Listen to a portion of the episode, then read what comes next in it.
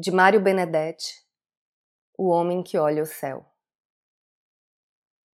Enquanto passa a estrela fugaz, junto nesse desejo instantâneo, montes de desejos profundos e prioritários. Por exemplo, que a dor não me apague a raiva, que a alegria não desarme meu amor, que os assassinos do povo engulam seus molares caninos e incisivos e se mordam sensatamente o fígado, que as barras das celas se transformem em açúcar ou se curvem de piedade e meus irmãos possam fazer de novo o amor e a revolução. Que quando enfrentarmos de novo o implacável espelho, não maldigamos nem nos maldigamos. Que os justos avancem mesmo que estejam imperfeitos e feridos.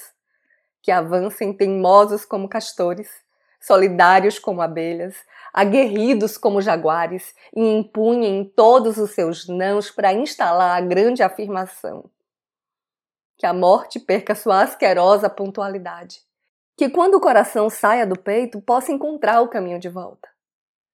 Que a morte perca sua asquerosa e brutal pontualidade. Mas se mesmo assim chega pontual, não nos encontre mortos de vergonha que o ar volte a ser respirável e de todos, e que tu, mocinha, continues alegre e dolorida, pondo em teus olhos a alma e tua mão na minha mão. E nada mais, porque o céu já está de novo turvo e sem estrelas, com helicópteros e sem Deus.